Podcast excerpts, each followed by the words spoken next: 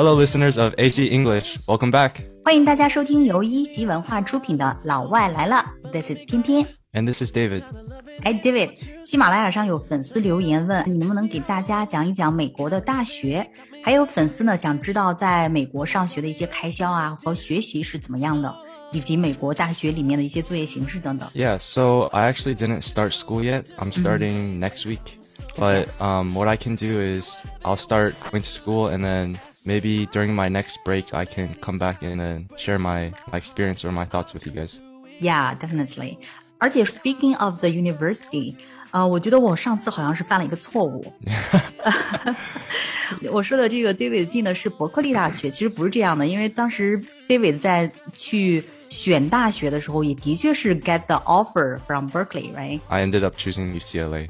嗯对，现在 David 去的是 UCLA。 加州大学洛杉矶分校。Yep. 网易云上呢有粉丝问 David 是不是有华人口音，就是你你是不是有这个 Chinese accent？No, I don't have a Chinese accent, but yeah, my Chinese is not even that good.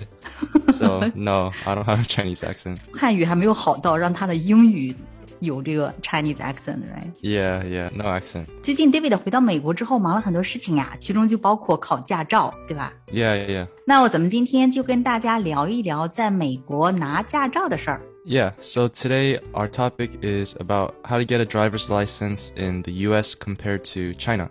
嗯，我还记得我考驾照那会儿哈，真的是很头大。Getting a driver's license is so difficult in China. So how is the process of getting a driver's license in the US?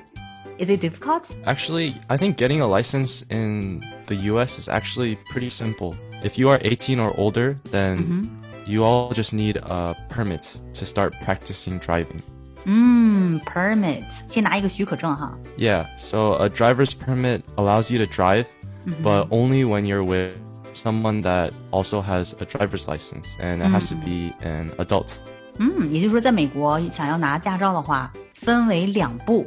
第一步呢，就是要先拿一个 permit，有了这个 permit 这个许可证之后呢， 就可以允许你去练习开车了。但是呢，必须要有老司机陪同，对吧 Yeah, exactly. ？I see. So what is the process for getting a driver's permit？先拿这个许可证是一个什么样的程序呢？ So it's actually very easy. So in order to get a driver's permit, you just need to pass a written test. 哦，也就是说考个笔试就可以拿这个 permit 了。那这个笔试都是考什么呢？ So the written test is just a short test that you take to make sure that you know the rules of the road.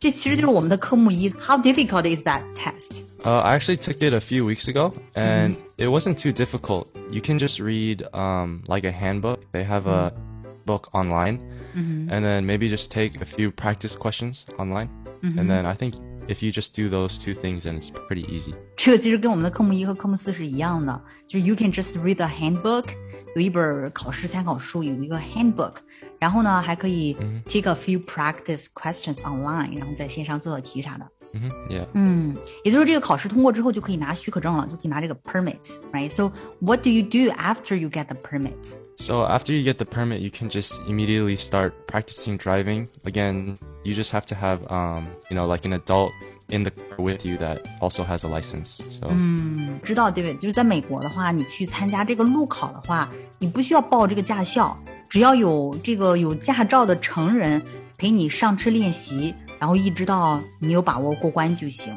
exactly, yeah. You go on the actual road. 哇哦，然后就可以预约路考了。 Yeah, yeah, for sure. So you just do that, and then whenever you're ready, you can schedule a behind the wheel test, which is the same thing as the driving test. 那路考在英语当中叫做 behind the wheel test。 Yeah, 就是说，是你坐到这个车里面，然后前面这个 wheel 指的就是这个方向盘，对吧 it's it's not the car wheel, but it's the driving wheel. yeah, exactly. So how do you Yeah. schedule the behind the wheel test? 你怎么去预约呢？ So scheduling the test, I think, is probably the most stressful part of the process. 嗯，因为在美国你们要自己 schedule the test，所以非常的 stressful，right？、 Yeah. 但在中国，你知道吗？一般都是驾校给安排各项考试的时间，不用我们考生自己操心。你们也是去专门的地方去考试吧？ Oh. So in the U.S., the place where you take the driving test is called the DMV, um, which is always super busy. Oh, the DMV. What does that stand for? Yeah, so the DMV stands for the Department of Motor Vehicles. 也就是美国负责管理机动车辆颁发驾驶执照的这种部门。那这个 vehicles 其实就指的是机动车辆，对吧？ Yes, any motor vehicle, so like cars, trucks. So even people who want to get like maybe a motorcycle license or a license to drive a truck, they all go to the DMV. So that's why there's always very crowded.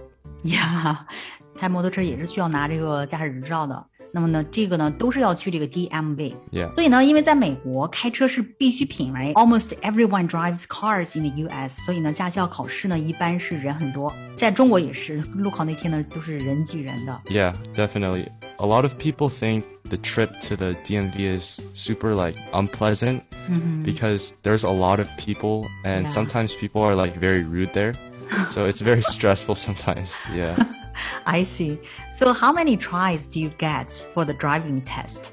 在美国，你要驾照考试的话，会有几次机会呢？If you fail, then do you need to start over from the very beginning? So for both the written and the behind the wheel test, you get 3 tries each. 啊，这个笔考和路考呢都有三次机会。You got three tries. Yeah, so 3 tries for the written test and 3 tries for the behind the wheel test. You don't need to start from the very beginning unless you fail all 3 times. 那么十六岁到十八岁之间的呢？就 How is it for people under eighteen？不满十八岁的呢？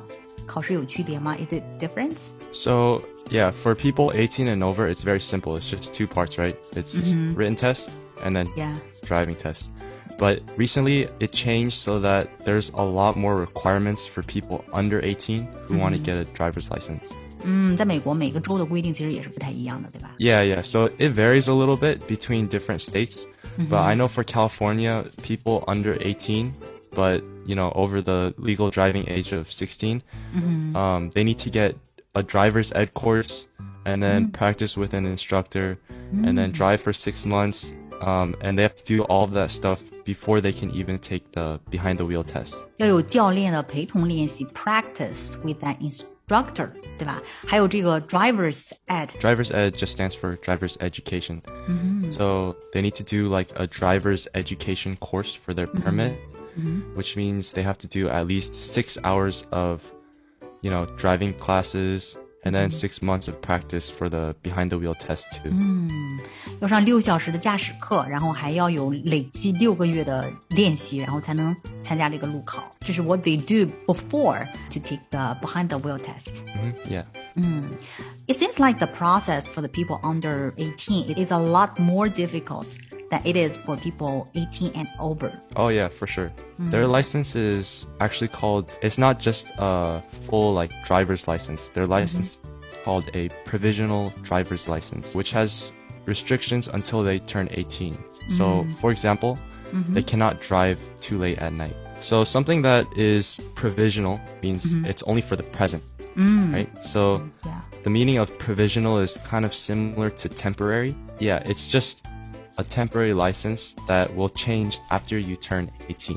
嗯，temporary 就是暂时的，就是十六岁到十八岁之间呢，他们这个驾照拿的叫做 provisional driver's license，就是临时驾照，就是 temporary。I feel like the process is actually not too complicated in the U.S. 比起中国的这个考驾照，哈，在美国考驾照真的是好简单。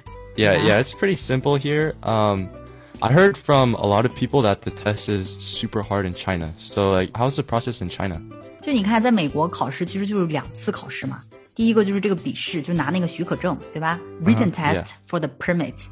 然后呢，你自己 Yeah. 开车练一练，然后就可以参加这个路考了，参加这个 behind the wheel test。然后呢，你就可以拿证了。在美国是这样的， Yeah, yeah. 但是在中国我们有四次考试 in total， 我叫科目一、科目二、科目三以及科目四。科目一呢是笔试，是一个 written test，然后呢是科目二，然后在训练场里呢，我们进行一些 specific items，比如说你要倒车入库啊，you have to park your car in a specific place。Uh huh. You cannot cross the line, you cannot touch anything, you know, something like that. Wow. Yeah，Yeah, 就是 that's really hard. 非常严格，很容易就 fail 掉，你知道吧？然后科目三第三个考试呢，就是 behind the wheel test，就是路考。最后一个呢，还有一个科目四，这个呢也是笔试，它是跟 the first test very similar，就是熟悉一些这个 road rules，交通法规什么之类的。Oh my goodness, that sounds so stressful. 对，所以我们 Yeah. 你们只是那个 schedule the test is kind of stressful，我们是 Yeah. the whole process is very stressful。 Now I feel kind of bad for complaining about it because it's like nothing compared to, to Exactly. yours. Yeah. 所以你知道吗？就是我拿到这个 driver's license 的那一天，我感觉比拿到那个 TM8 就是专业八级证书都要高兴。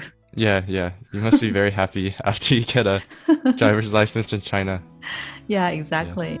Okay, so that is it for today. Um, let us know how you like what you thought about the differences between driving in China and the U.S. and let us know in the comments like how your experience was when you were getting your driver's license. Exactly.